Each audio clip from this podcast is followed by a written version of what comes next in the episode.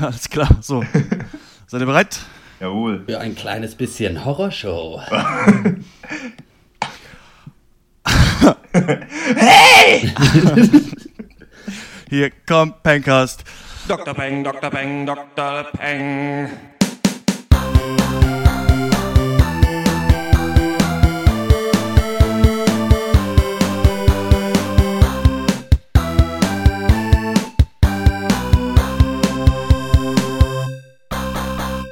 Hallo und herzlich willkommen zum 36. Pencast von drpeng.de Pop und Geist, Hashtag Deutschlands bester Filmcast. Heute reden wir über das Alan Turing Biopic The Imitation Game mit Benedict Cumberbatch, Angelina Jolies zweite Regiearbeit Unbroken, die Comedy-Cartoon-Serie Archer und den Arthouse-Film Wild Tales. Jeder dreht mal durch. Mein Name ist Dr. Schwarz und wie immer rede ich mit Dr. Eck. Hallo. Dr. Snips. Hallo. Und äh, Dr. Loco. Hallo, hallo. So, und wir kommen äh, direkt natürlich zu den Film-News. Und diesmal gibt es nur eine Film-News, aber die hat es mal so richtig in sich. Und zwar Oha sind seit ungefähr 30 Minuten die Oscar-Nominierungen raus für den Oscar 2015 und äh, die werde ich euch jetzt äh, vorlesen und äh, dann auch ziemlich abhaten über Sachen, die da ausgelassen wurden und mich vielleicht auch freuen über andere Sachen. Best Picture für den besten Film sind äh, acht Filme nominiert. Das war ja immer, äh, waren lange Zeit fünf. Dann äh, wurden es irgendwann ausgeweitet, dass halt mindestens auch zehn nominiert werden können. Letztes Jahr waren es neun, jetzt sind es acht und das sind folgende: American Sniper von Clint Eastwood, Birdman von Alejandro G. Inarritu, Boyhood von Richard Linklater, The Grand Budapest Hotel von Wes Anderson, oh. The Imitation Game von Nora Gossman oh. und äh, Selma, ich glaube, es sind ja gar nicht immer die, äh, die Regisseure, deswegen lese ich hier immer nicht vor, von denen die Sachen sind. uh, thanks, Nora Gossman. Selma, The Theory of Everything und Whiplash. Na.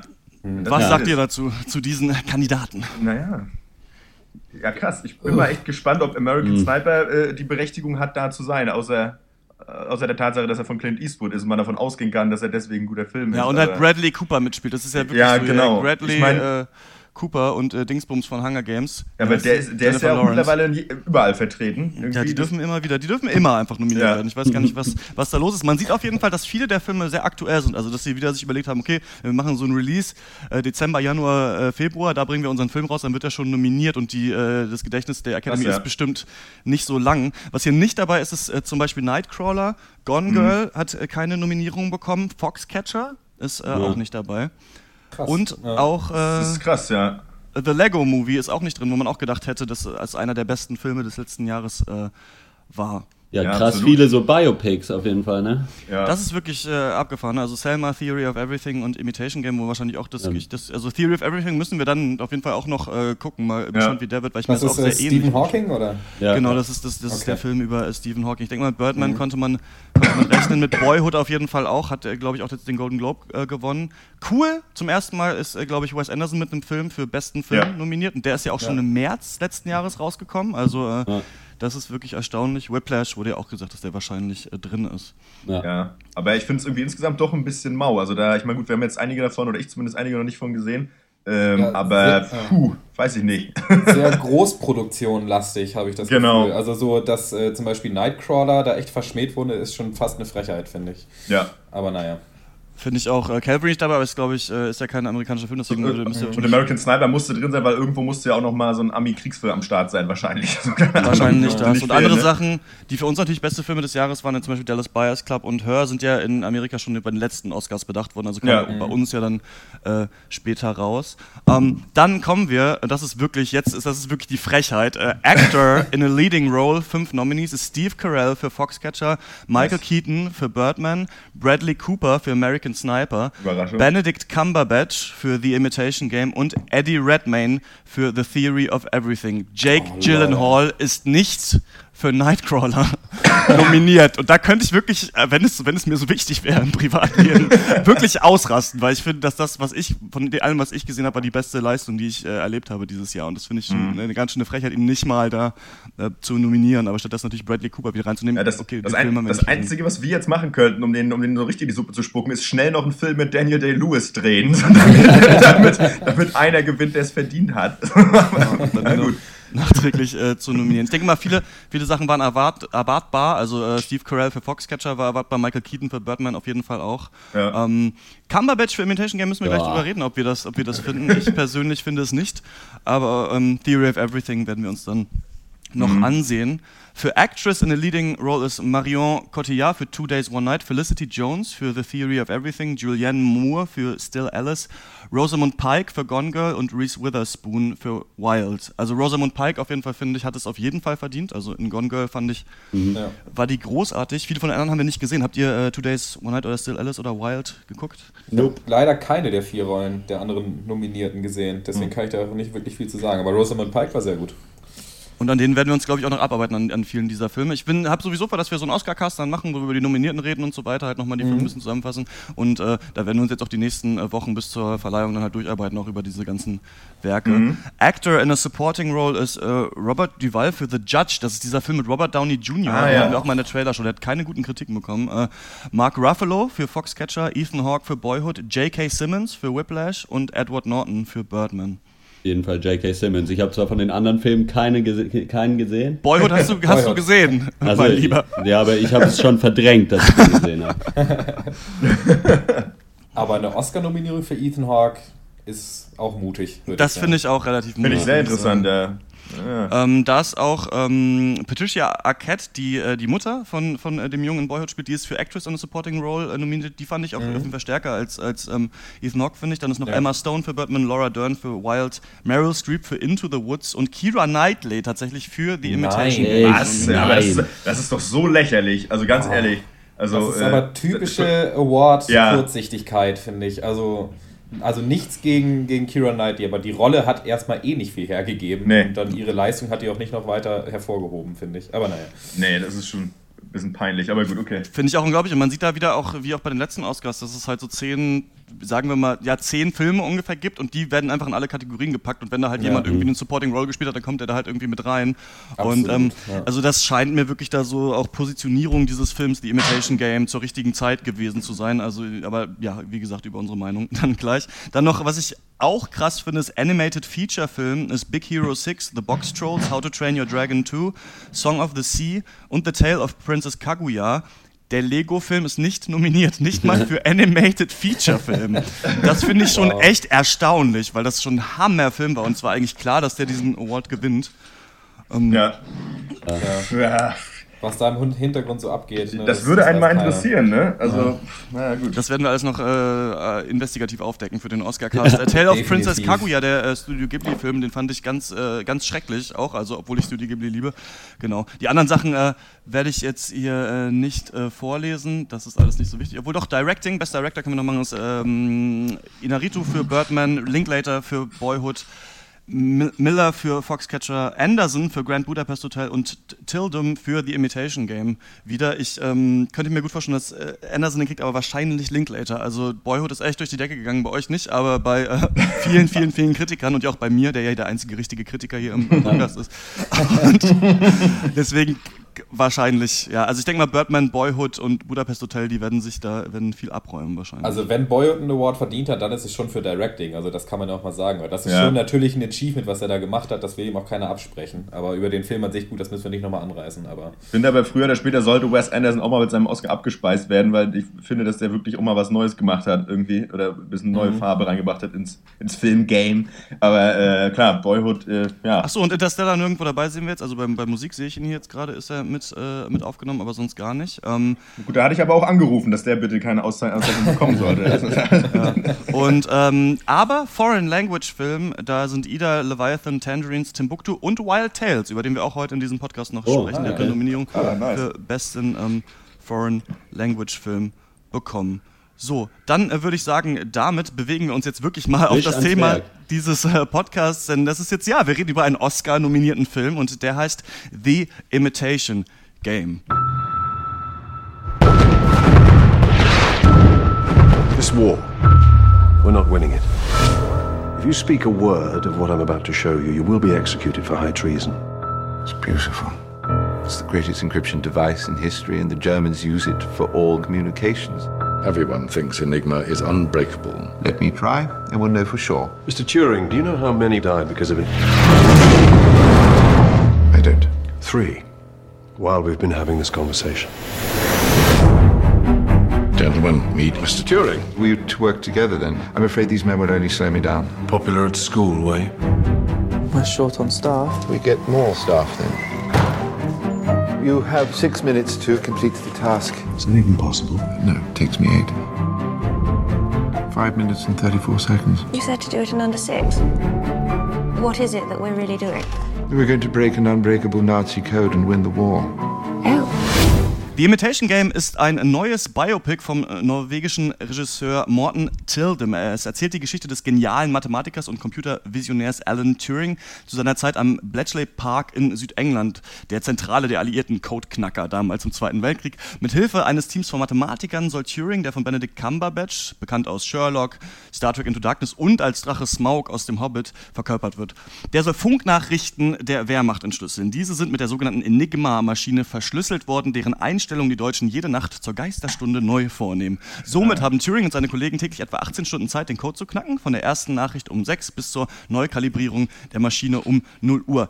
Alan Turing ist wie Sherlock Holmes, Sheldon Cooper und Karl von TKKG kein einfacher Zeitgenosse.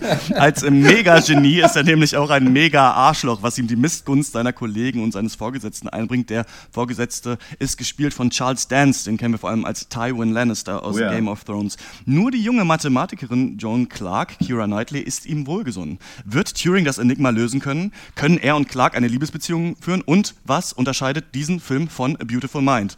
Fragen über Fragen. was hat euch am Imitation Game imponiert? Ähm, ich muss sagen, er hat richtig vielversprechend angefangen, fand ich. Also die äh, Darstellung gerade am Anfang von diesem sozial inkompetenten, überintelligenten Arschloch, wie du es genannt hast, ist, finde ich, ist Cumberbatch wirklich auf den Leib geschnitten. Und auch diese allerersten, ja, verbalen Scharmützel mit äh, eben Charles Dance, Commander Denniston, fand ich, waren überragend geschrieben und haben super viel Spaß gemacht, haben mir Lust gemacht auf den Film. Der dann aber komplett abrutscht in fast schon lächerliche Überromantisierung, Simplifizierung von Konflikten in, ein- in eigentlich allem, was er zeigt. Also so viel erstmal von mir. Äh, also für, für mich begann der Film überhaupt nicht so stark, ehrlich gesagt, weil ich finde, Mhm. es ging sehr schnell, also es war, es war alles sehr generisch, so die Dialoge, so ja, wir haben jetzt hier diesen äh, super intelligenten Nerd, irgendwie, der halt so ein bisschen äh, null Social Skills hat und äh, sich da irgendwie sein Wortgefecht mit Commander Lannister irgendwie, ab, irgendwie da liefert. ähm, es war- für mich echt zu sehr generisches Wissenschaftler-Heureka-Biopic so insgesamt, aber gucken wir mal. Ja, kann ich auch so ein bisschen zustimmen. Er hat lange Zeit so ein bisschen vor sich hingedümpelt. Die Zeit habe ich genutzt, um äh, auf Wikipedia über die tatsächliche Enigma-Maschine zu lesen. Das war super. Na bitte. Aber ja, so ein bisschen sehr generisch, bisschen, hat sich ein bisschen einfach gemacht und viele Sachen irgendwie nicht genug beleuchtet, die vielleicht interessant gewesen wären. Da kommen wir nachher aber auch nochmal zuzusprechen. Aber so, also so richtig überzeugt war ich jetzt nicht, gerade jetzt, wenn wir gerade gelernt haben, dass er irgendwie für 700.000 Oscars nominiert wurde. Ja. Kann manchen Filmen auch richtig faden Beigeschmack geben, diese Nominierung. Man hasst sie dann gleich mehr, wenn man sie nicht so gut fand. Ähm, was ich top an The Imitation Game finde, ist, dass Alan Turing hier mal seinen, seinen eigenen Film bekommt. Den Ja. kannte ich schon vorher, weil ich so ein Seminar über Kommunikationswissenschaft und Medien mal belegt hatte und ähm, das ist schon ein richtig krasser Visionär gewesen, der sich viele inter- inter- interessante Sachen ausgedacht hat. Also zum Beispiel geht es äh, bei Alan Turing zum Beispiel um so die, die Universal Turing Machine und er meint quasi, also er hat sich quasi mit dem Problem beschäftigt, so was unterscheidet denn Maschinen eigentlich von Menschen? Und er sagt halt, ey, sobald du einer Maschine erklären kannst, wie ein Mensch etwas macht, dann kann die Maschine das auch. Das Problem ist, dass Ja. wir manche menschliche Sachen noch nicht mathematisch als Formel erklären können quasi. Aber wenn du weißt, zum Beispiel Menschen können rechnen, das können Computer jetzt besser als wir so. Aber vorher war das halt was, also die Vernunft war was, was uns über die Tiere zum Beispiel äh, hinweggesetzt hat. Ne? Also was quasi das rein menschliche, das genuin menschliche im Menschen war. Heutzutage muss man fast sagen, das Einzige, was Menschen noch machen, ist Fehler machen und haben halt irrationale Emotionen. Alles andere haben wir schon geschafft, eigentlich Maschinen zu vermitteln. Turing hat sich auch diesen Turing-Test ausgedacht. Das ist ziemlich cool. Das, da gab es auch, also er hat, ich weiß nicht, ob er den schon durchgeführt hat oder es erst später war, aber da war quasi das Ding, dass er halt meint, dass es bald, und damit meinte er, glaube ich, so Ende des 20. Jahrhunderts wird es so sein, dass wenn jemand mit einem Computer spricht, oder wenn jemand, also du hast quasi diesen Test, jemand spricht mit einem Computer und entweder redet er wirklich mit diesem Computerprogramm oder dahinter ist ein Mensch, mit dem er chattet. Und er sagt halt, es wird bald so sein, dass das nicht mehr unterschieden werden kann. Also du wirst nicht mehr unterscheiden können, ob das wirklich ein Mensch ist oder ein äh, Computer. Da kann man auf, äh, bei Google mal Cleverbot eingeben. Da kannst du auch, das ist so mit die beste Maschine, die es gibt, äh, kannst dich mit der unterhalten und gucken halt. Äh, und du merkst meistens, dass wenn du äh, Fragen zu Fragen, die du schon gestellt hast oder zu Sachen, die Cleverbot schon gesagt hast, stellst, mhm. dass dann irgendwann die Maschine anfängt zu straucheln, weil so Kohärenz in Aussagen nicht so richtig drin ist. Also Alan Turing, super interessanter Typ, auch eben, mhm. weil er ja dann homosexuell war und äh, später auch ja. ein tragisches Ableben da gefunden hat. Leider ist davon fast gar nichts in diesem Film vertreten. Ja. Also hier wird halt genau. quasi Alan mhm. Turing äh, so hinstilisiert als dieser coole Typ und die Sachen werden eingestreut, aber ich finde, die werden schlecht eingestreut. Zum Beispiel diese ganze Computerintelligenz-Sache, die kommt mal am Ende in so einem Interview, mhm. aber wird eigentlich nicht wirklich ausgespielt. Der Film ist ja auf mehrere Ebenen, ähm, auf mehreren Ebenen so ähm, konzipiert. Da gibt es ja die, seine Schulzeit, wo er seinen äh, Christopher, seinen einzigen besten Schulfreund hat, da ist ja er so ein bisschen so ein Außenseiter. Dann gibt es die Zeit eben, wo sie diesen Code knacken und dann gibt es eben später, bei ihm wurde eingebrochen und die Polizei denkt, jetzt war er vielleicht ein Spion im Krieg, so damals. Also müssen wir ihn jetzt müssen wir ihn jetzt verklagen oder sonst was. Und ich finde, dass der Film, um jetzt mal ähm, ans Ende dieses langen Monologs zu gelangen, äh, dass der Film irgendwie Spaß macht und man hat Lust, den zu gucken. Also ich fand eigentlich die Konflikte cool. Ich finde, der hat auch die ein oder andere gute Idee. Aber letzten Endes verkommt das zur absoluten Biopic-Blaupause überhaupt. Ja. Also das Orchestermusik, da sind, da, da gibt es irgendwie die, diese Montage, jetzt arbeiten wir alle an irgendwas und jede Zeile kann wirklich, könnte in einem Trailer einfach von diesem Film kommen. Alles, was da gesagt wird, ist so, wir waren eigentlich nur irgendwie ein paar Kreuzworträtsellöser im Keller, die den Krieg verhindert haben oder so ein Scheiß. Also das ja. ist immer nur so, du kommst nicht richtig an diese Charaktere ran und ich finde auch, sie verhalten sich nicht immer irgendwie schlüssig. Also Alan Turing wird als krasser Nerd dargestellt, aber am Ende ist er dann doch für die gute Sache eigentlich, wo ich mir denke, er könnte einfach sagen, jetzt haben wir es geschafft, ich hau, ich hau ab.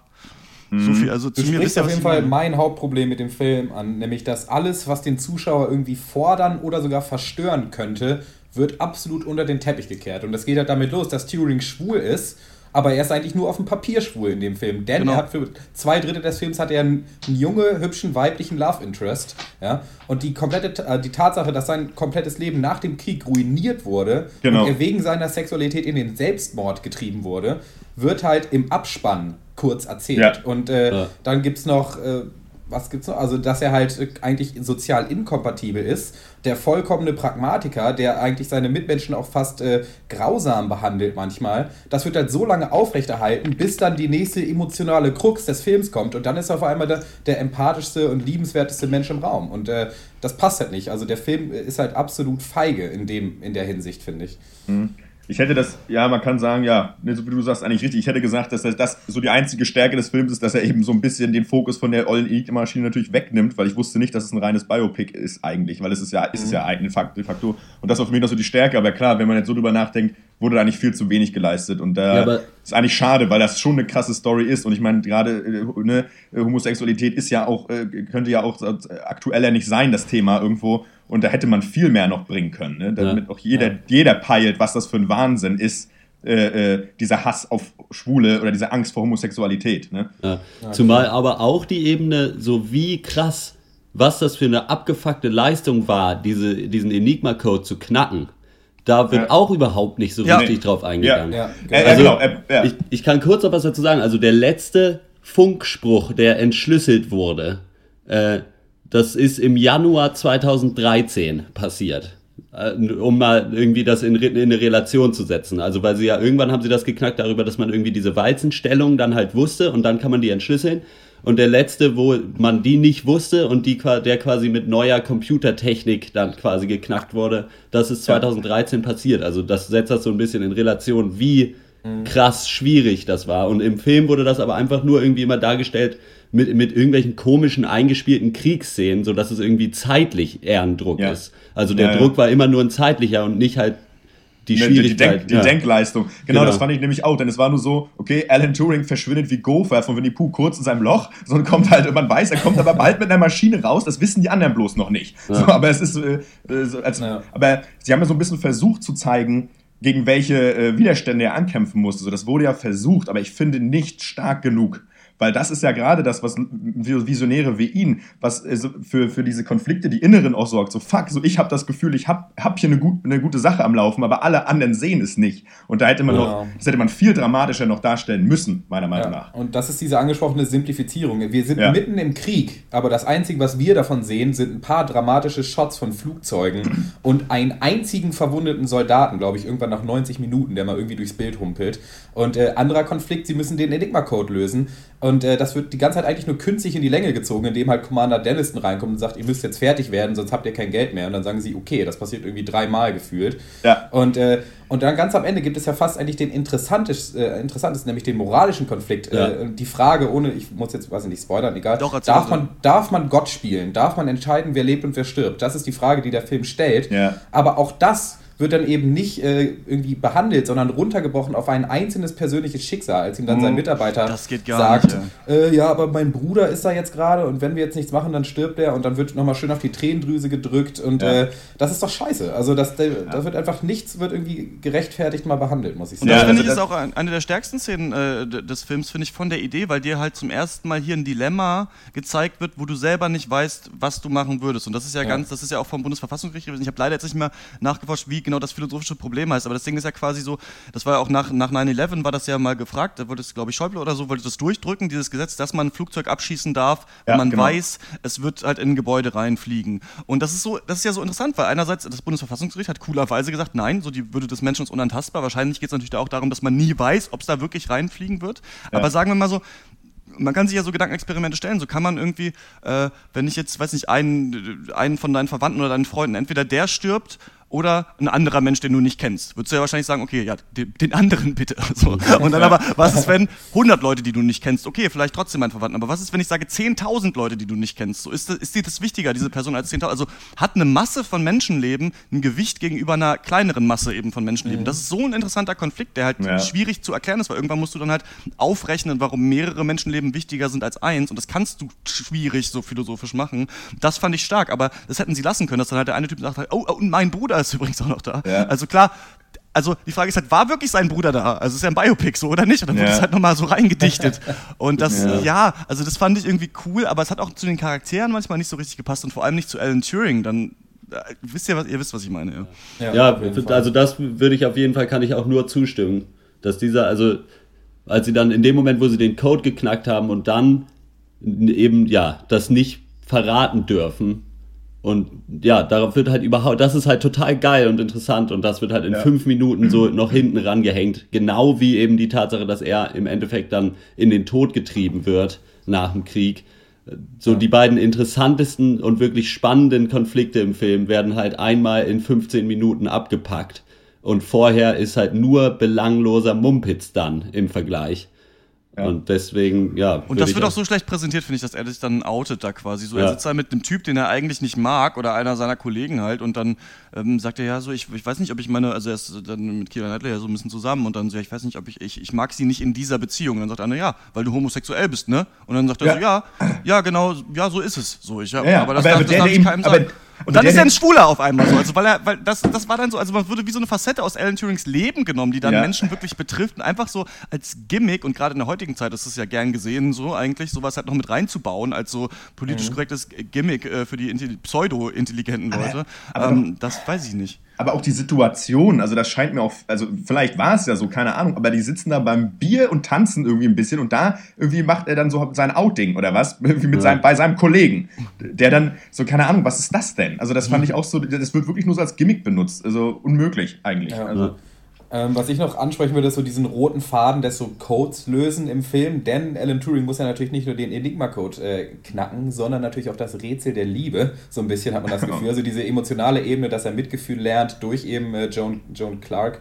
Ähm, das habe hab ich schon verstanden, was der Film damit machen wollte, aber auch da war die Umsetzung A vereinfacht, B übertrieben kitschig teilweise. Also es gibt eine Szene, in der er ihn dann, in der er ihren Heiratsantrag macht und ihren Ring aus Draht baut und da muss ich fast weggucken, weil das fand ich eher hochpeinlich als irgendwie süß. Und äh, naja, also auch das fand ich war wirklich nicht gut dargestellt, muss ich sagen. Was äh, ich noch sagen wollte, ist einmal, dass der wahrscheinlich ja ähm, die Imitation Game heißt, weil einmal eben versucht wird, diese Enigma-Maschine zu imitieren, um ihr Genau. auf den Schlüssel zu können. Reverse Engineering, wie äh, heute Ah. Catch Fire Ah. uns schon beigebracht hat damals. Und ähm, zweitens muss er ja einen Heterose Heterosexuellen spielen für die Gesellschaft, Genau. ne? Die Imitation Game. Plus halt dann eigentlich halt das richtige Imitation Game ist halt, ob eine Maschine einen Mensch imitieren kann. Das kommt aber im Film nicht vor. So, also das ist aber eigentlich so Turings Lebenswerk mit. Also das wollte ich noch ansprechen. Plus ich habe viele Punkte, aber das ist tatsächlich mit mein wichtigster. A Beautiful Mind ist der gleiche Film in besser. Also habt ihr den gesehen? Das ist so lange her, muss ich sagen. Also Russ, da spielte eben Russell Crowe halt ein Genie an der Uni, der dann halt äh, für die amerikanische Regierung Codes knackt und Mhm. am Ende halt so in den Wahnsinn getrieben wird.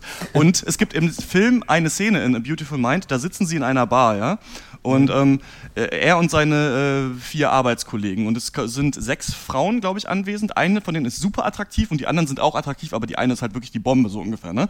Ja. Und dann sagt er so, okay, folgendes, was ist jetzt, wenn wir jetzt, wir wollen alle diese super attraktive Frau haben, aber wenn wir alle die versuchen anzubaggern, kriegt keiner von uns die, weil die halt genervt ist dann von uns so. Wenn wir uns aber auf die vier ein bisschen hässlicheren Frauen konzentrieren, jeder pickt sich eine raus, gehen wir alle mit einer attraktiven Frau nach Hause. Und das ist irgendwie so eine, wie so eine Wirtschaftstheorie, die dann quasi der Typ, den Russell da spielen soll, wirklich irgendwann entwickelt hat. In The Imitation Game gibt es dieselbe Szene. Sie sitzen in der Bar, es geht um Dating und die Frau erzählt ihm was und dann rennen sie alle halt aus der Bar raus und das ist ihre, ihr großer Clou, diese Enigma-Maschine zu knacken. Also selbst bis auf diese Szene und diese Bar, die echt ähnlich aussieht auch, haben sie hier auch wie auf, auf, der, auf der Schulszene und sowas, es gibt nicht diese zwei Ebenen, weil Russell Crowe ist halt so ein bisschen wahnsinnig und dann gibt es so ein bisschen, was ist hier, also was ist jetzt gerade Wahrheit oder nicht, was den Film auch noch besser macht, finde ich. Also und äh, Beautiful Mind hat einen Oscar gewonnen damals, ne? Also deswegen, Ja. und der kam 2001. Also das ist für mich nochmal tatsächlich ganz schöne Kopie von A Beautiful Mind in schlechter. Äh, und es gibt ja auch sogar d- das Buch und auch den, den Film, der darauf basiert. Das, also das Buch heißt Enigma äh, von Robert Harris. Das, den Film habe ich nicht gesehen, aber das Buch zum Beispiel würde ich auch sagen, ist besser als The Imitation Game.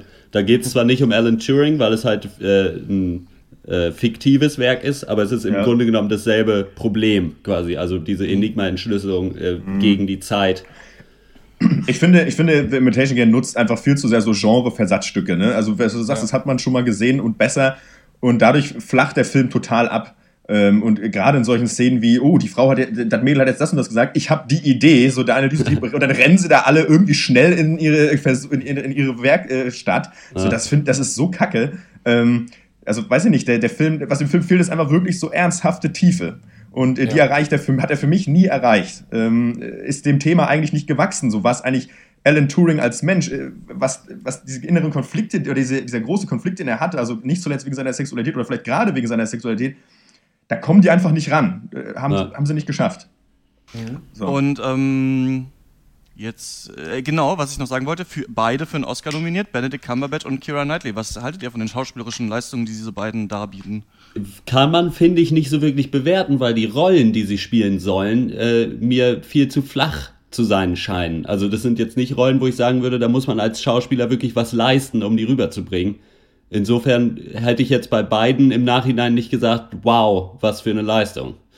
Ich finde, dass Benedict Cumberbatch den Film in der ersten Hälfte durchaus auf seinen Schultern getragen hat, mit seiner Darstellung als Alan Turing, dann aber auch ertrinkt in zu viel Biopic-Grütze, also in dem Writing. Und äh, deswegen, also Oscar-Nominierung nein, aber gute Schauspielleistung ja, von, von Cumberbatch, würde ich Also sagen. dem stimme ich so zu, ja.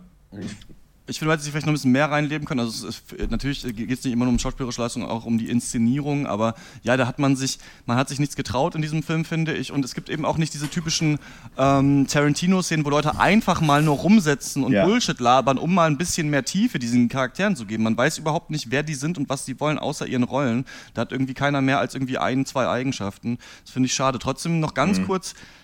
Wart ihr richtig gelangweilt oder angekotzt, während ihr den Film geguckt habt? Denn ich nicht. Also ich hab, war eigentlich gut unterhalten, hatte eigentlich Bock und dachte danach so, ach nice. Und erst so mit dem Rezensieren quasi kam für mich so dieses, ja, alles verschenkt.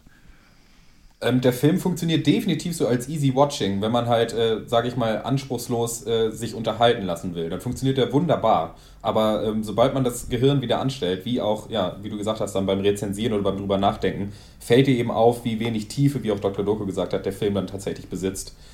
Also es, Ja, Äh, genau, so ging es mir auch. Und dann auch gepaart mit so einer gewissen, also schon Ärger darüber, dass man, ja, über das, was sie daraus gemacht haben. So, das wird, das habe ich jetzt nur auch schon gesagt, wird dem eigentlich nicht gerecht, so, finde Ja. ich. Stimme ich so Dann- zu. Und dann, wie viele Punkte gibt es von euch auf einer Skala von 0 bis 10? Ja, Äh, ja, von mir gibt es äh, äh, sechs Punkte. Ähm, hab im Prinzip schon alles gesagt und daher gebe ich sechs Punkte. ja, äh, von mir auch kurz und knapp 5 von 10. äh, ich äh, siedle mich da genau in der Mitte an mit 5,5 von 10 Punkten. ah, du kannst gut rechnen. Hm. Von mir, ich muss mal, was habe ich denn hier auf Letterbox gegeben? Aha, 2,5 Sterne. Ja, dann äh, werde ich äh, dem auch entsprechen. Von mir gibt es äh, 5 von 10 Punkten, weil es schon für einen Hollywood, eben schon ein viel gut Hollywood-Film ist, den man sich angucken kann. Aber ich, hier ist wirklich so viel verschenktes Potenzial und jetzt auch äh, gerade im Lichte dieser Oscar-Nominierung. Nein, danke. Und damit gehen wir in eine kleine Pause. Die Musik kommt diese Woche mit freundlicher Genehmigung von Verrückte Hunde. Die Lieder sind alle frei zum Download verfügbar auf ihrer Tovabo Remix EP auf Bandcamp. Das richtige Album Tovabo erscheint am 30.01. Auch auf Facebook könnt ihr sie abliken unter dem Namen Verrückte Hunde. Ich muss es einfach immer wieder tun. Ich schnappe mir mein Buch und diese Musik dazu. Es verfolgt mich auf ewig wie ein Fluch. Doch weil ich spüre, dass ich das alles nur aus Liebe tue, bin ich mit Beats im Loop, ein stundenlang vertieft im Groove. Ja, immer wieder zu, nur für dieses Hip-Hop-Ding. Form ich mein Team ins Kuh, anstatt dabei euch mitzuschwimmen. Ich zerbreche mir nicht den Kopf darüber, ob ich Hip-Hop bin. Sollen das lieber andere tun? Dankeschön, bitteschön. Ich gebe den Fick und bin. Ich befinde mich mittendrin und komme so richtig im Bahn und führe den Stift zum Blind. Wenn alles wicked klingt, was ich über die Lippen bringe. Das ultimative Gefühl, wenn du wieder mal weißt, dafür bin ich bestimmt. Ich habe den siebten Sinn und bin der Held durch pures Hate. Auf manche wirklich wie so ein Hinterwäldler super schräg. Als Hund hab ich ein dickes Winterfell mir zugelegt. Ich bin nicht selbst und du bist den und blind vor Geld, man, du bist fake. 1995. The rhymes in my head and the beats in my trunk. I get busy on them. I got skill kicked and I'm on the milk. Don't stand so close to me.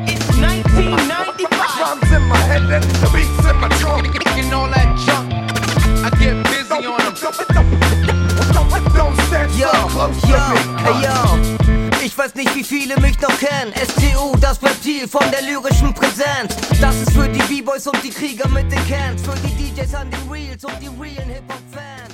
Dann kommen wir zum nächsten Biopic, von dem ich gar nicht wusste, als wir den quasi in das Programm des Podcasts aufgenommen haben, dass es ein Biopic ist. Und er heißt Unbroken. However dark the night, however dim our hopes. Inbound 4 o'clock row. The light will always follow darkness. keep going the way you're going, you end up as a bum on the street. You train. You fight harder than those other guys, and you win. You can take it. You can make it.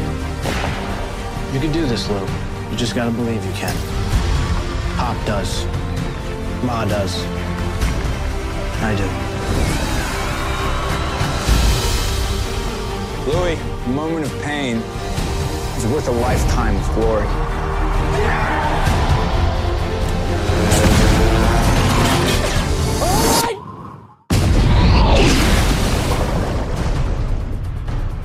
We're gonna die out here. We're not dying! I got good news and bad news. Who is the Olympic athlete? Don't look at me. Hello, mother, father. This is your Louis talking. Unbroken von Regisseurin Angelina Jolie nach einem Skript von Joe und Ethan Cohen äh, erzählt die wahre Geschichte vom Italo-Amerikaner Louis Samperini, der es bis zum olympischen Langstreckenläufer bringt. Äh, während des Zweiten Weltkriegs allerdings stürzt Louis Flugzeug über dem Meer ab. Nach 47 strapaziösen Tagen auf hoher See werden Louis und sein Mitstreiter Russell Phillips, genannt Phil, von japanischen Streitkräften geborgen, nur um dann in ein Kriegsgefangenenlager transportiert zu werden, wo Louis vom sadistischen General Watanabe, genannt The Bird, Corporal. Tag um Tag, äh, tut mir leid, Corporal Watanabe, äh, Tag um Tag körperlich und mental missbraucht wird. Äh, entgegen aller Widrigkeiten lässt sich Louis nicht unterkriegen und verbleibt bis zum Ende unbroken. Eure Meinung bitte. Ja. Äh, ja, Unbroken, links, rechts Schelle und am Ende wird doch keiner erschossen, ist so meine Line dazu.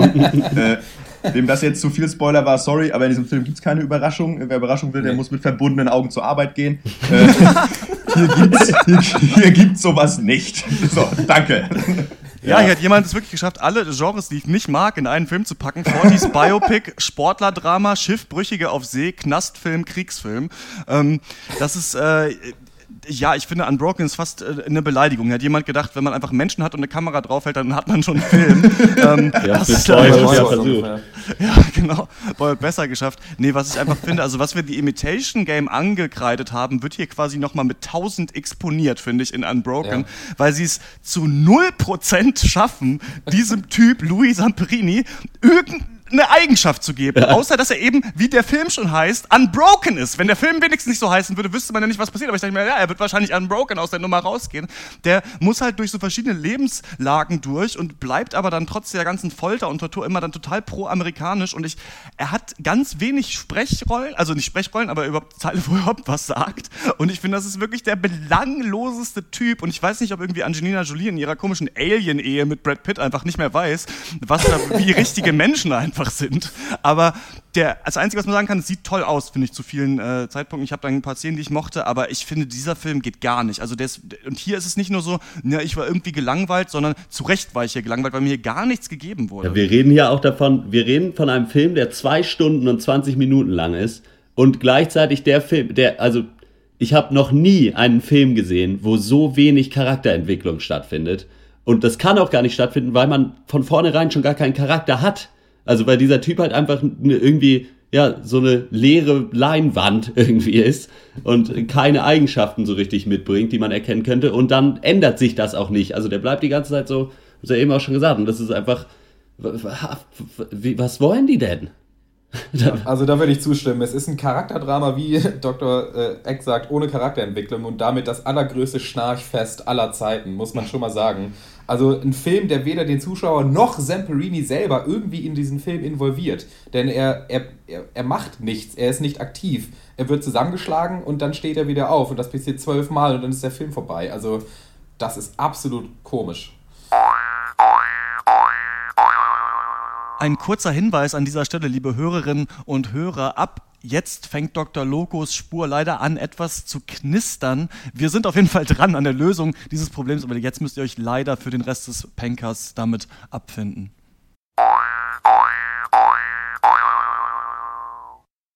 Das ist wirklich totales äh, Hausmann-Hausfrauen-Kino, sodass man da wirklich, dann sitzt man am Ende im Sessel und ist so, oh Mensch, der hatte aber, ein- der hatte aber eine Lebensgeschichte, doch, Mann, mein Toi, lieber toi, Mann, toi. mein lieber Mann, mein lieber Mann, hört, hört. Kerle, so, und, mehr, und mehr ist da aber nicht. Ne? Also das, äh, das einzig Spannende ist ja eigentlich noch äh, sein, sozusagen sein Foltermeister, hier, Spitzname Ja. The Bird, äh, der halt, ich habe ja, ich hab über, ich hab über, über, über diesen, diesen Cobra Watanabe da mal ein bisschen äh, was gegoogelt, Ja. mich das interessiert hat, der dann auch mal wohl zugegeben hat, dass er durch, äh, dass er sexuelle Befriedigung durch das Ausüben von Gewalt halt gefühlt haben soll. Also es ist original O-Ton. Und äh, an anderer Stelle halt aber die Gefangenen wohl mit Essen und Zigarette überschüttet hat. Also wohl. Also so völlig bipolare Person auch. Und das ist eigentlich noch so das Spannendste eigentlich daran.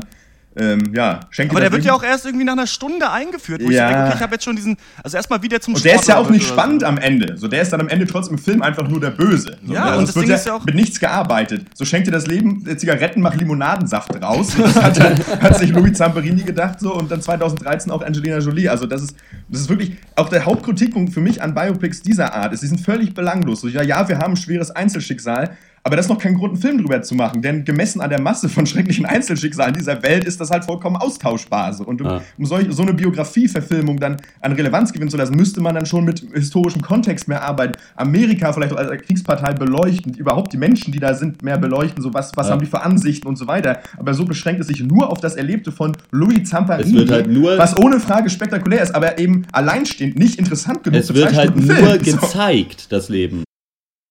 Und in Ja. keinster Weise kommentiert oder sonst was.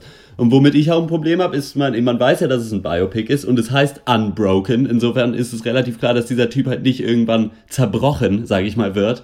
Und dann funktionieren auch diese ganzen fünfminütigen Szenen nicht, wo man irgendwie denken soll, dass er sich in Lebensgefahr befindet. Aber ich weiß, ich habe noch nicht vergessen, wie der Film heißt in einer Stunde. ich weiß, dass er nicht stirbt. Und dann brauche ich diese Szene auch nicht sieben Stunden lang haben, wenn er da irgendeinen Balken hochhält und erschossen wird, falls er ihn fallen lässt. Und das ist ja wirklich mal, das bringt das fast zum Überlaufen, diese Szene, denn da Ja. wird er ja offensichtlich als Jesus Christus stilisiert. Also er hat diesen Balken Mhm. und steht in der Sonne, den er tragen muss. Und am Anfang des Films äh, befindet sich Zamperin in der Kirche und da wird gesagt, He sent his son Jesus not to battle, not to wage war on the sins of men, but to forgive them. Forgive the sin, smile on the sinner, accept the darkness, live through the night, love thine enemy. Und am Ende lächelt er ja dann auch seinem Peiniger ins Gesicht. Und am Ende ist ja der Zamperini dann auch wieder im Abspann gesagt wird, auch in beiden Filmen, Imitation Game und Unbroken, dieser typische Abstand, wo halt geschrieben steht, was die Leute noch gemacht haben. Der ist dann wirklich ja später, hat sich noch versucht eben auszusöhnen mit den Japanern und da auch nochmal die olympische Flagge getragen und sowas. Sehr interessant, aber scheinbar gab es auch in seinem Leben eben eine interessante Zeit nach quasi di- dieser Gefangenschaft, in der Genau. er von Hass getrieben war und quasi auf Vergeltung gepocht hat und sich dann entwickelt hat. Die wird rausgelassen. Also auch hier wird eben wieder vieles rausgelassen, aber wie ihr schon sagt, das wird halt wirklich wie, äh, wie Bilbo in Herr der Ringe sagt, ja, wie Butter auf ein zu langes Brot geschmiert hat, bis man wirklich nicht mehr weiß, also es gibt keinen Inhalt, der hier verfilmt werden soll, aber es soll eigentlich Forrest Gump in Ernst sein, aber wenn ihr ein Biopic machen wollt, dann hättet ihr immerhin, wie, wie die Imitation Game, immer das noch witzig machen sollen. Also da hätten es noch Charaktere, da hätte es noch Spaß geben müssen, denn nur wenn ich Spaß sehe und sehe, was den Menschen genommen wird, dann kann ich mitleiden. Mir hätte der Typ jederzeit erschossen werden können, das wäre mir scheißegal gewesen.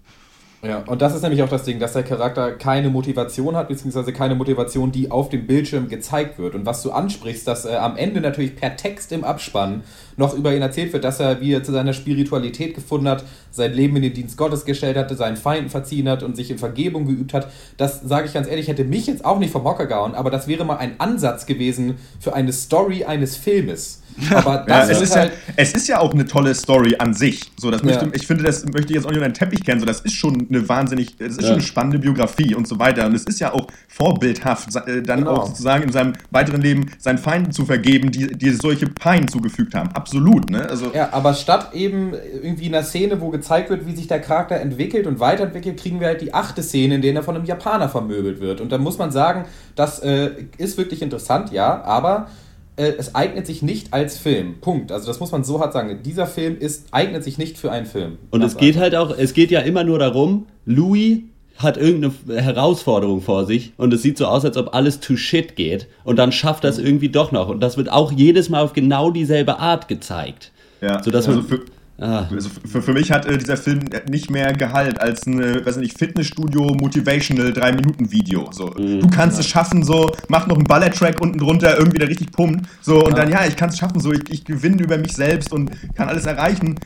Kann ich aber, also das ist halt auch wieder sowas, kann vielleicht auch gar nicht jeder. Luis Zamperini konnte das, aber ich nicht. Ich weiß nicht, ob ich den You so can lange take halten it, you könnte. can make it, ist natürlich der Ja, der große ist halt Zamperini. so austauschbar, also das könnte man auch auf einen, auf einen Schauspieler im schwulen Porno-Business anwenden. Jeden Und der Film, nicht zuletzt, nicht zuletzt, nicht zuletzt äh, dient äh, dieser Film wirklich auch äh, dazu, äh, Hass auf die Japaner äh, zu schüren für Leute halt, die äh, ein bisschen verblendet sind vom, vom Zweiten Weltkrieg aus Amerika, finde ich. Also die Mhm. werden halt nur konsequent in negativem Licht dargestellt und die Amerikaner eigentlich nicht. Also diese Nation überhaupt gar nicht. Und das wird irgendwie nirgendwo reflektiert, ich- außer am Ende, dass man vergeben sollte.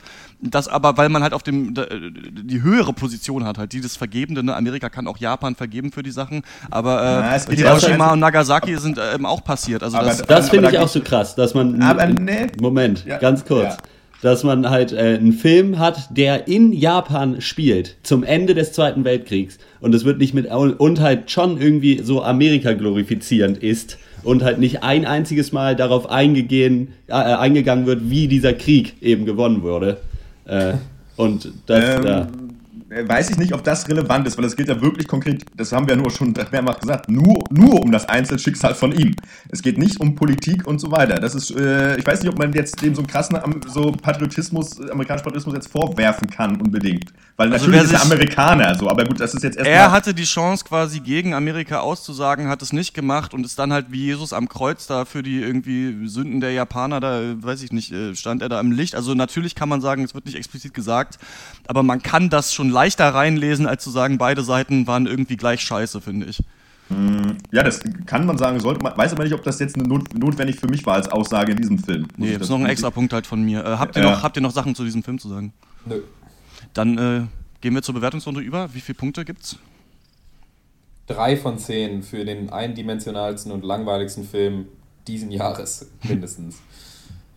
Äh, ja, drei von zehn, auch von mir. Also das ist wirklich äh, eigentlich das allerletzte. Also äh, eine Hollywood-Fingerübung, ähm, aber mehr auch nicht. Also, also bei mir ist es so, dass jetzt so für ungefähr fünf Minuten äh, bin ich kurz davor, dem Film null Punkte zu geben und dann geht aber die, äh, der Soundtrack los und äh, in Zeitlupe laufender Louis Samperini zieht nochmal so richtig an und kommt gerade noch so auf zwei Punkte von zehn. äh, bei mir kommt er auch auf, auf zwei Punkte. Ähm, schrecklicher Film auf keinen Fall ansehen. Hier äh, kann man nichts lernen. Vielleicht Wikipedia-Eintrag von Louis Samperini lesen, da hat man ja. mehr Unterhaltung in weniger Zeit. Ja, oder seine, oder seine, seine Biografie möglicherweise, die 2010 rausgekommen ist, die tatsächlich auch mehrere Preise gewonnen hat. Die soll wohl sehr gut sein, tatsächlich. Ähm, aber den Film braucht man wirklich nicht schauen. Also. Auf keinen Fall. Die Frage ist, ob man das folgende äh, Thema, die folgende Serie braucht. Die heißt Archer. Okay, what's this lame meeting about? No idea and I'm busy and go away. Improve your work environment. Ow! Ow! Hostile work environment. Shut up! With these simple tips. Just the tip? Be politically correct. A freaking hobbit works here? No, he's just Lana, a... they're called little people, Will not you hobbits. sh- he's- What, you're black? Ish? Ish? There's your bomber, Beardsley McTurbanhead. Give compliments. Great, good job. Shut up! Lana, your eyes are amazing. Archer. I mean, not compared to your tits, but. Diffuse conflict. uh, Pam, I will end you. Respect boundaries. Get out of the way! What? Are, are you gonna shoot me again? Yes! Oh. Well, then hang on. Listen effectively. Thoughts? Yeah, shut up. Shut up. Oh, shut up. Shut up. No running! Shut up! Imagine shutting up! Why do you always do this? Why do you always not shut up? Ja, Archer ist eine US-amerikanische Zeichentrickserie, äh, die mich oder uns Archer-Fans äh, seit 2009 begeistert. Ähm, wir haben hier Archer, Codename Duchess, der für die International Secret Intelligence Service arbeitet, kurz ISIS, äh, die von seiner Mutter Mallory Archer geleitet wird. Ähm, es sei am Rande erwähnt, dass diese Organisation ISIS seit Beginn der neuen Staffel nicht mehr ISIS heißt, auf weshalb kann man sich denken. ähm, begleitet wird Archer bei seinen Aufträgen von seinen meist sehr schrägen äh, äh, äh, Kollegen. Ähm, und äh, ja, die Ungl Ungleichen einfach nicht sein können. So, die bestehen halt einmal aus seiner Ex-Freundin Lana Kane, so, die halt die wesentlich kompetentere Agentin ist, äh, Cyril Figgis, äh, dem ISIS-Buchhalter, der von Archer permanent gemobbt wird und sexsüchtig ist. ähm, und natürlich sein Butler Woodhouse, der einfach heroinabhängig ähm, ist, seines Zeichens britischer Kriegsheld, auch noch aus dem Ersten Weltkrieg und halt völlig unmenschlich äh, von seinem Herren behandelt wird, einfach konstant. Ähm, des Weiteren ja Pam, Cheryl und Ray, auch supergeile Charaktere, die da auch sich mit im, noch im Büro von ISIS tummeln, mit denen er zuweilen dann auch auf Exkursionen geht. Und ja, im Prinzip hassen sich halt alle in dieser Organisation. Und das, das allein wäre vielleicht nicht witzig, wenn die Schreiber dieser Serie es nicht geschafft hätten, halt einen unvergleichbaren Wortwitz-Style zu kreieren. So, hier hagelt halt popkulturelle Referenzen noch und nöcher. Humor ist super derb, ähm, setzt sich selbst kaum Grenzen, was ich herrlich finde. Und meist liegt man in seiner Gesprächserwartung Erwartung richtig, wenn man von vornherein mit dem Absurdesten rechnet, was kommen kann. So. Ähm, dabei werden bekannte Agentenklischees wie halt, weiß ich, viel Saufen, viel Sex und das sinnlose Draufgängertum natürlich nicht ausgespart, sondern eher noch durch, völlig, also durch völlige Überzeichnung parodiert. Ähm, ja, besonders schöne Archer finde ich, dass die Schreiber hier auch immer, immer schöne Settings finden, einfach in denen sie die Charaktere einfach schmeißen. Ne? Also sei es jetzt Archer auf der Pirateninsel oder eben Archer Weiß, so die komplette fünfte Staffel, die sich nur damit beschäftigt, dass äh, ISIS es schaffen muss, einen Haufen Koks zu verticken, um halt Geld ran zu beschaffen. Und äh, ja, was soll ich sagen? Äh, Archer, heiße Action, coole Drinks. und, äh, ja, wie gefällt euch die Serie? Was ist da los? Ich, ja, ähm, ich bin ja ganz neu dazu äh, jetzt gekommen. Ähm, ich weiß, dass ihr alles guckt. Wir müssen ja sagen, Archer ist jetzt eben gerade in der sechsten Staffel angelaufen. Und wir wollen natürlich nicht immer nur neue Serien besprechen, sondern auch Serien, die eben sehr gehypt werden. Hat ja eine riesige Fanbase auch. Ähm, zu meinem Wissensstand zu Archer, also ich habe die äh, ersten acht Folgen der ersten Staffel mir angeguckt, dann die Staffel Pipeline äh, Fever, die du mir empfohlen hast, Dr. Loco, und dann jetzt die erste Folge der neuesten Staffel. Die sind ja auch wahrscheinlich außer diese Staffel Archer weiß relativ austauschbar. Also man kann sich da eigentlich hin und her durchgucken. Ja. Es gibt einen übergreifenden Story-Arc, aber der ist nicht so groß. Ich würde euch gern fragen, als äh, jetzt schon lange Fans dieser Serie, was euch äh, daran so begeistert, wenn ihr mir das jetzt verkaufen solltet. Warum, warum guckt ihr das? Was, und wie hat sich die Serie verändert so über die Zeit? Das ist, äh, würde ich sagen, äh, bei mir geht es halt äh, einfach hauptsächlich über die Charaktere, die verschiedenen, weil die so komische Ticks haben, die man dann aber irgendwann halt quasi in- und auswendig kennt und sich da drin immer bewegen und darüber wird es halt richtig witzig. Also jetzt gerade einer der besten Charaktere auch auf jeden Fall Dr. Krieger, der halt einfach Wahnsinn, als so ein völlig abgedrehter Wissenschaftler, der im Grunde genommen die ganze Zeit nur mit dem Geld der Organisation irgendwelche krassen Experimente durchführt und quasi sich äh, für nichts verantwortlich hält. Und äh, ja, also es läuft halt darüber, dass man die Leute irgendwann halt kennt und das funktioniert. Und das ja, läuft zu 100% über den Humor einfach. Ach so, ganz kurz, die Serie ist natürlich eine Cartoon-Serie, ne? Also die aussieht wie, so, ähm, ja, ja. so, ich finde so ein bisschen wie eine Flash-Animation, wie so Flash-Internet-Videos ist die so ein bisschen gemacht. Genau. Ähm, Mhm. Das muss man eben noch wissen, genau, es hat eine, eine, eine Cartoon-Serie quasi. Also für mich geht es auch um die Charaktere. Wenn ich sie jetzt verkaufen würde, weiß ich aber gar nicht, ob ich das probieren würde. Weil man muss auch sagen, die Serie ist ziemlich laut, ziemlich hektisch und teilweise auch äh, ja, hyperaktiv, auch amerikanisch, muss man sagen. Und da muss man sich schon dran gewöhnen. Ähm, aber was ich im, also im, zumindest im Vergleich mit anderen Cartoon- oder, oder Animationsserien gut finde, ist, dass nicht nur einfach jede Folge eine Story ausgespielt wird und danach ist alles beim Alten, wie bei irgendwie Simpsons oder American Dad oder Family Guy oder so, sondern dass das Universum kontinuierlich ausgebaut wird. Also Sachen, die einmal passiert sind, werden nicht rückgängig gemacht am Start der neuen Folge. Und äh, deswegen kann man sich wirklich sehr gut an diese Charaktere nicht nur gewöhnen, sondern sie auch wirklich lieben lernen, finde ich. Und äh, dann ist es auch egal, mir zumindest, wenn da mal eine mittelmäßige Storyline irgendwann mal dazwischen ist, weil du einfach die Leute so geil findest. Aber ich kann auch verstehen, wenn man die von Anfang an nicht geil findet, dass man die Serie dann eher nervig findet. Wie ist das bei dir, Dr. Schwarz? Ja, bei mir ist es, ist es leider, leider ist es so. Also ich hätte das, glaube ich, auch Mhm. nicht äh, noch weitergeguckt, wenn, wenn ich nicht gewusst hätte, wir machen das, weil für mich ist Ar Archer so ein bisschen wie Phipps Asmussen, der redet wie Mario Barth. Hier werden dir einfach nur Gags am laufenden Band wirklich in die Fresse geknallt, Brutalität, Sex die ganze Zeit so. Und ähm, ich glaube wahrscheinlich mit ein paar Freunden ist es lustig zu gucken, aber so alleine hatte ich echt so das Gefühl, ich habe da selten wirklich laut auflachen müssen. Ich finde, das kommt immer so, weiß ich, da kommt da einer ins Büro, hi Carol, na, was geht? Und dann so, ja, ich heiße jetzt eigentlich Cheryl. Auf einmal, oh, da fliegt Kriegers Granate rein und irgendwie fünf Embryonen fliegen hinterher und dann so, ey, sag mal, warum hast du eigentlich keine Hose an? Ja, ich war gerade bei deiner Mutter irgendwie im, im Büro, warst du bei meiner Mutter gefickt? So. Äh, Archer kotzt auf den Teppich, ja, und so kriegt man Ameisen. So. Und ich denke mir so, wa- was ist, äh, was ist, hier- was ist hier los? Was, wa, warum? Also, und ich glaube wahrscheinlich, vielleicht bin ich einfach zu, zu starker Softie, Aber- aber ich finde, dass die ruhigeren Töne oder irgendwie, das nicht halt alles nur ein derber, blutiger Witz ist, das ist mir ein bisschen too much Aber- in dieser Serie. Aber ich finde, die, die nehmen sich diese Pausen ja schon auch. Also es ist ja nun nicht so, dass es komplett nur Geballer ist, so Phrasengedrescherei. Also das äh, würde ich jetzt gar nicht mal so sagen. Also ich finde gerade in der Folge, die ich dann voller Pipeline-Fieber, ist für mich die beste Folge, ist immer noch so, ähm, keine Ahnung. Also ich meine, wovon die Serie auch lebt, ist, dass sie auch einfach, finde ich, großartige Sprecher hat. Also vor allem Ja, hier total, John Benjamin total. von Archer ist für mich einfach, deswegen hat für mich Bojack Horseman ein bisschen abgekackt, so weil ich äh, für mich war das, da hätte so ein Archer-Typ rein besser gepasst für mich. Und ich kannte jetzt Archer schon, da das für mich, das ist einfach unerreicht für mich im Cartoon-Business, so als Sprecher. Ja.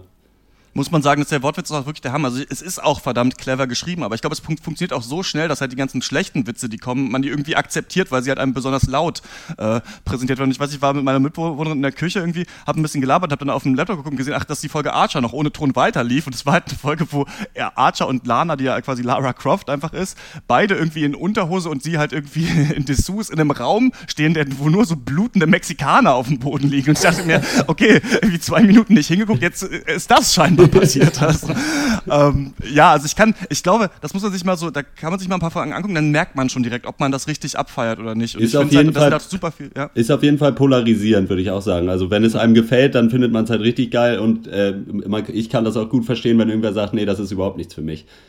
Aber man sollte auch nicht zu früh aufhören, also oder aufgeben, Ja. weil ähm, ja, also es gibt schon eine Eingewöhnungsphase, muss ich sagen. Ja, nee, absolut. Also hatte ich auch. Ich hatte auch, bei mir war es auch so, ich habe Archer angefangen zu gucken damals und habe auch nach, glaube ich, zwei Folgen, drei Folgen auch erstmal aufgehört. Und bin dann Ja. auch später noch einfach so, weil ich irgendwie was gucken wollte, da wieder reingekommen und habe irgendwann gemerkt, okay, krass, nee, eigentlich ist das schon ziemlich geil. Und ähm, ja, hab mittlerweile, glaube ich, auch jede Folge irgendwie dreimal gesehen. Ähm, zumal eben auch aufgrund seiner Geschwindigkeit man sich die Folgen auch nochmal, wenn man so ein Seriennerd ist, sich auch nochmal angucken kann, weil teilweise du Gags einfach gar nicht mitkriegst. Äh, wegen der, einfach, we- ja, einfach wegen der Pace. So, das ist einfach Mhm. fast nicht möglich. Also bei manchen Folgen zumindest. Und die eignen sich natürlich auch super, um die immer so im Freundeskreis zu droppen. Also sind viele so Inside-Jokes Ja. und sowas, die sich immer wieder wiederholen. Da sind halt auch echt witzige Sachen so dabei. Ne? Ähm, Wie ist denn jetzt, wir haben ja auch die erste Folge der sechsten Staffel geguckt. Vorher, die fünfte war ja scheinbar dieses Archer Weiß, was sich ein bisschen verändert hat. Und jetzt ist es ja wieder so normal. Scheinbar. Ja. Ähm, wie hat sich das für euch so? Also ich kann nicht viel sagen. Ich fand die sah besser aus als die anderen Folgen. Also ich fand die, das Hintergrunddesign und sowas war, war stärker. Aber sonst, ähm, und da gab es auch diesen emotionalen Moment des Japaners, der dann heult, den ich dann ganz schön fand.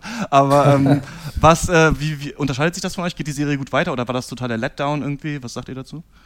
Äh, ähm, ich würde sagen, dass die Serie am Anfang der sechsten Staffel jetzt so ein bisschen wieder zu ihrem täglich Brot zurückgekehrt ist. Also, äh, also das klassische Konzept, es gibt zwei Storylines.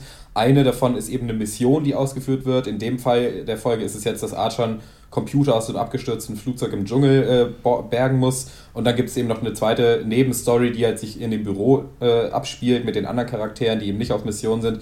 In dem Fall, dass das Lana und Archer jetzt äh, ein Baby haben und das Büro muss renoviert werden und alles, ja, quasi nur Setups für Witze in dem Fall. Ähm, ja, aber da muss ich nochmal auf die fünfte Staffel zu sprechen kommen, denn die Serie ist nun wirklich verdammt variabel, auch in ihren, nicht nur in ihren Settings, sondern eben, da, da, da sind sich die Writer eben auch nicht zu schade für zu sagen, gut, wir haben jetzt vier Staffeln äh, Geheimagenten gemacht, jetzt lassen wir uns nicht nehmen, da, dass die einfach mal eine komplette Staffel lang ein Drogenkartell führen und, äh, und nicht mehr Geheimagenten sind und einfach nur jede Folge müssen sie gucken, wie sie jetzt äh, den Rest Koks, die sie noch haben, verkaufen.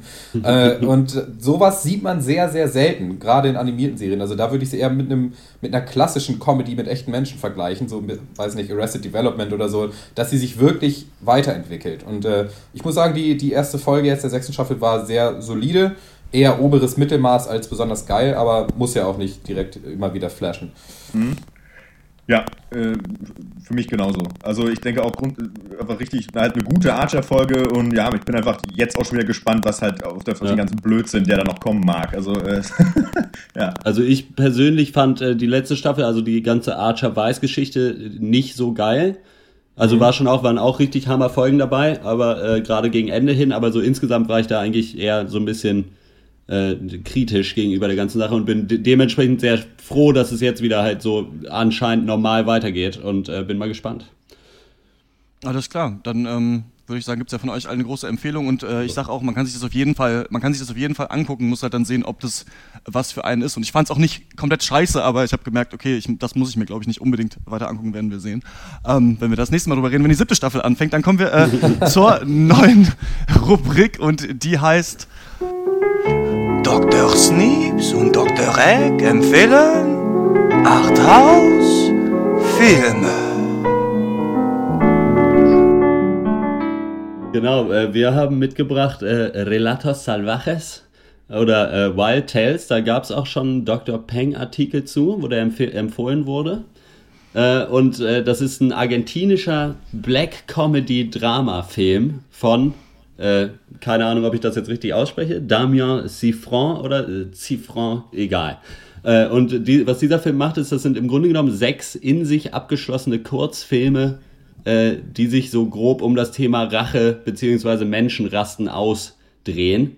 Und äh, im Grunde genommen zeigt das immer äh, so herkömmliche Situationen, aber so hingedreht, dass jedem quasi so relativ schnell der Kragen platzt. Und äh, ja. das ist äh, insgesamt ähm, mit wahnsinnig viel Liebe zum Detail gedreht und das macht einfach richtig Spaß, sich das anzugucken. Genau, ich also jetzt, ich weiß nicht, wer ein Vorurteil gegen das Wort irgendwie Arthouse-Film hat, aber der Film ist alles andere als hochintellektuell. Ähm, Im Gegenteil, ist eher so eine Art Guilty Pleasure-Film, weil ja. er simpel gestrickt ist, aber unglaublich befriedigend ist, sich das anzugucken. Also ja, das Thema Rache oder beziehungsweise wie ich es nenne, Menschen bekommen das, was sie verdienen.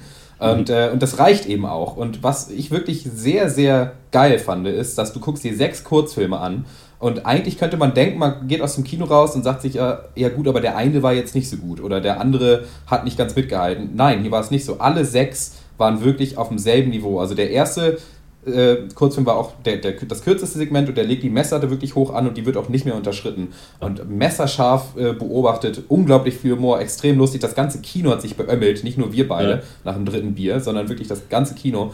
Und wir haben ihn auch auf Spanisch geguckt, äh, mit deutschen Untertiteln, das kann ich auch empfehlen, weil das wirklich geil rübergekommen ist, auch eine gute Erfahrung mal war. Und äh, ja, also mich hat er absolut überzeugt. Schaltet man da hin und her? Schaltet Bitte? man da hin und her zwischen diesen Kurzfilmen nee, nee. oder werden die hintereinander? Nein, werden hintereinander. hintereinander. Was auch ja. ein ganz interessantes Format ist. Und er schafft es eben auch, obwohl halt das Überthema halt irgendwie so Rache ausrasten ist, äh, sind es schon immer andere Perspektiven darauf. Also es ist auch nicht so, dass es langweilig wird, weil man denkt, ja gut, jetzt ist es wieder so, dass halt einer irgendwie ausrastet. Äh, kann man sich auf jeden Fall angucken. Wurde auch letztes Jahr auf dem Cannes Filmfestival mit der sogenannten Ohrenpalme äh, ausgezeichnet. äh, ja, ich weiß auch nicht, was das ist. Ich kann kein Französisch. Naja. Nee, und ist jetzt auch für einen Oscar nominiert als bester äh, ausländischer ja, Film. Ja, hat er auch, also da habe ich auch nicht so viele andere gesehen, aber den, den hätte er auf jeden Fall verdient, weil es auch interessant ist einfach, weil ich da auch nicht so viel kenne. Wo jetzt ein Film sagt, okay, wir machen einfach sechs Kurzfilme, wo es aber trotzdem so gut funktioniert als ein Film, so quasi. Mhm. Also auf jeden Fall eine dicke, fette Empfehlung. Als, als kurze Schlussanmerkung noch, äh, das ist auch nicht nur alles blöde und irgendwie äh, total bescheuert, was da passiert. Das, der wirft schon auch wichtige moralische Fragen auf, so ist es nicht, ja. aber er behandelt sie halt mit wirklich äh, sehr viel beißendem Humor. Ja. Na gut, ich bin, ich bin sold, ich werde mir den ja. angucken. Dr. Loco, Bitte. was hast du? Äh, ja, also habe ich Bock drauf. Ich denke, da bin ich, da bin ich mit dabei. Ja, ihr werdet den auch beide lieben, auf jeden Fall. Sehr gut. Na, brauche ich mir ja nicht mehr gucken. Ja. ich gucke, glaube ich, lieber nochmal Unbroken. Da war mir so viel, was noch nicht wirklich äh, ausgespielt war, was man dann noch reinlesen kann in diesen äh, tollen Film. Dann kommen wir äh, zur Abschlussrunde. Äh, was hat euch äh, popkulturell bewegt die letzte Woche? Ja, ich glaube, da äh, es fällt insgesamt ein bisschen Maus, weil wir ganz schön viel auf Dings hatten. Auf auf der Dings, genau. Äh, hatten wir alle. Ich, ich bin jetzt diese Woche dann mit Olive Kitteridge fertig geworden, habe mir die letzte Folge noch angeguckt und muss sagen, das wird ganz schön harter Tobak. äh, weil es einfach, wir hatten ja die erste Folge gesehen und da waren wir uns ja schon alle einig, dass das ein bisschen depressiv alles ist und das halt so zeigt und das wird halt immer, immer schlimmer. Und theoretisch müsste das heißen, äh, Olive Kitteridge lieber tot als alt. Weil okay. ihr Leben wirklich immer nerviger wird und dann, also passiert hier was und da was und es wird alles, äh, alles Kacke quasi und sie wird immer depressiver und was weiß ich was. Also es gibt eine Szene, da trifft sie äh, einen alten Herren im Wald, beziehungsweise sie trifft, er liegt am Boden neben einer Parkbank und will nicht aufstehen. Sie will einen Doktor rufen, er sagt, sie soll es bitte lassen, es ist ihm eh egal, ob er stirbt. Äh, und dann unterhalten sie sich ein bisschen und äh, dann sagt er irgendwann zu ihr, give me one good reason to get up in the morning. Und sie sagt, I have no idea, I'm just waiting for my dog to die so I can shoot myself. So. Das ist so ungefähr das Kaliber, was da aufgetragen wird. Okay, das ist ungefähr das, das komplette Gegenteil zu Unbroken. genau. Aber bleibt dabei wunderschön anzugucken und äh, von der Schauspielleistung wirklich immer noch, also äh, konstant das Niveau gehalten und äh, sagt halt einfach so wahnsinnig viel aus über das Leben insgesamt und halt so Menschen. Äh, ja, äh, ich bin äh, eigentlich begeistert davon, gerade weil es halt auch eine Miniseries ist und jetzt ist zu Ende so. Das waren vier Stunden, die kann man sich gut angucken. Ja, genau. Ja, super. Dann ähm, schneide ich ganz, ganz, ganz kurz drei Sachen an, die ich angeguckt habe, wenn ihr nichts habt. Äh, das erste ja. ist, habe ich erneut jetzt nochmal gesehen, weil meine Mitbewohnerin Herr der Ringe nie gesehen hat. Herr der Ringe, die Gefährten. Das macht immer noch wundervoll viel Spaß. Aber was mir wirklich bei diesem Gucken aufgefallen ist, es gibt keinen anderen Film, glaube ich, in dem so viele heterosexuelle Männer weinen, sich weinend angucken, sich umarmen, sich umarmen, während sie weinen, sich auf die Stirn küssen und einfach völlig zerbrechen an dieser Reise. Und es ist so schön schön. Also schon am Anfang, wie Bilbo da fast ausrastet, dann von Gandalf erstmal in die Arme geschlossen wird. Das ist echt das herrlich, die herrlichste Bromance der Welt, glaube ich. ähm, aber nee, äh, toller Film kann man immer noch sehen. Das Problem ist, wenn man sich so diese Blu-ray-Version anguckt, dann sieht man halt die Effekte viel stärker als damals irgendwie auf VHS oder im Kino oder sowas, als noch nicht alles hochauflösend war. Das ist der das einzige kleine Manko, wenn man das, glaube ich, jetzt zum ersten Mal guckt, aber immer noch super Film. Der andere ist äh, Short Term 12, ist von 2013 mit Brie Larson, Film, wo so, also so ein sehr so Indie-Comedy Comedy-Film oder Drama auch, ähm, wo so junge Erwachsene so ein Heim für so schwer erziehbare Kinder leiten. Und das ist einer so der empathischsten und wärmsten Filme, die ich glaube ich je gesehen habe. Also geht es wirklich darum, sich irgendwie den Raum zu geben, mit seinen Entscheidungen klarzukommen und so weiter. Und der ist echt äh, ziemlich, ziemlich toll. Short Term 12 kann ich nur empfehlen. Und dann habe ich äh, zum ersten Mal jetzt neu gesehen, Dr. Brightside hat es gesagt, weil wir die Interview ja so, so scheiße fanden. Ja, jetzt gucken wir mal, wie, wie man es richtig macht und gucken Team America World Police, den ich nicht kannte. Und ich muss sagen, der hat mich überhaupt nicht beeindruckt. Also mich hat, was mich beeindruckt hat, ist eben, dass man das alles so Augsburger Puppenkiste-mäßig aufgezogen hat und sieht toll aus. Aber ich finde, das ist wirklich ein Kind seiner Zeit. Also hier gibt es halt zwei Gags. Der eine Gag ist, äh, ja, das sind alles Puppen. Wie guck mal, die sehen lustig aus. Und der andere ist halt America Fuck Yeah, den ganzen Film lang. Ja. Und ähm, ich fand das ganz schön schwer zu ertragen. Aber als der rausgekommen ist, damals 2000 drei oder vier oder so, ja. war das bestimmt ein Hammer. Also ich habe den damals im Kino gesehen und fand den, hatte den auch als ganz gut und lustig in Erinnerung. Aber wie ich dazu heutzutage so stehen würde, weiß ich auch nicht. Zu das lange her. Geht mir ähnlich, glaube ich. Ich würde den, glaube ich, nicht nochmal gucken. Alles klar, dann äh, hören wir uns alle wieder im 37. Äh, Pencast.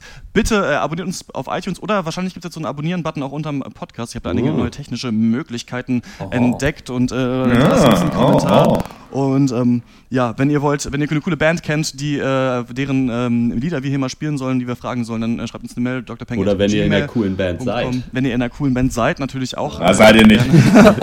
dann würdet ihr, dann würdet ihr diesen Podcast nicht hören, wenn ihr eine coole Band hättet. Äh, das kann nicht sein. Dann äh, hören wir uns in der nächsten Woche. Vielen Dank fürs Zuhören und bis dann. Yo, was ist da los in meinem Kopf? Welcher Szenarium? In meinem Schädel steckt da schon seit Wochen so ein Vakuum. Ich geb mir gerade dumm, Flimmerkiste, Wartepunkt.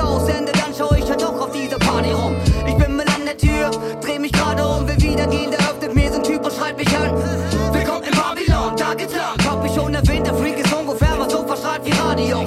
Schöner Scheiß, ein paar Drinks an der Bar genommen und dann vergessen wir mal schnell diese abstruse Darbietung. Ich check die Lage und vernehm nur Technoide, minimale Songs und alle zappeln sie wie mit Parkinson. Oh shit, falscher Ort, falsche Zeit, 130 BPM und kein Wort weit und breit. Zu den Caucasian Typ ein Ohr ab und zeig mir so ein paar bunte Pillen. Geil auf Chor, weiß Bescheid. Geh mal weg damit, ich kenne das genau. Ich hatte da mal eine miese Phase und wenn ich was ich brauch, dann sind Dreck, kommst du klar, was geht denn hier bei dir? Sowieso muss ich WC markiert. Okay, kostendicken Strahl an die Wand gestellt, wieder zurück, wenn ich von so einer Ballerine angewählt. Sie sagt, puff, puff. Und fragt, ob es mir hier gefällt. Ich sag, sorry, Lady, aber meine ist nicht diese Welt. Ich werd ja mit dir tanzen, doch es gibt da ein Problem. Der DJ hat doch nicht für alle Platten im Schrank. Der Typ, der ist so weg, der spielt das Center von TD. Der DJ hat doch nicht für alle Platten im Schrank. Ha, Ich glaube ihm, dass der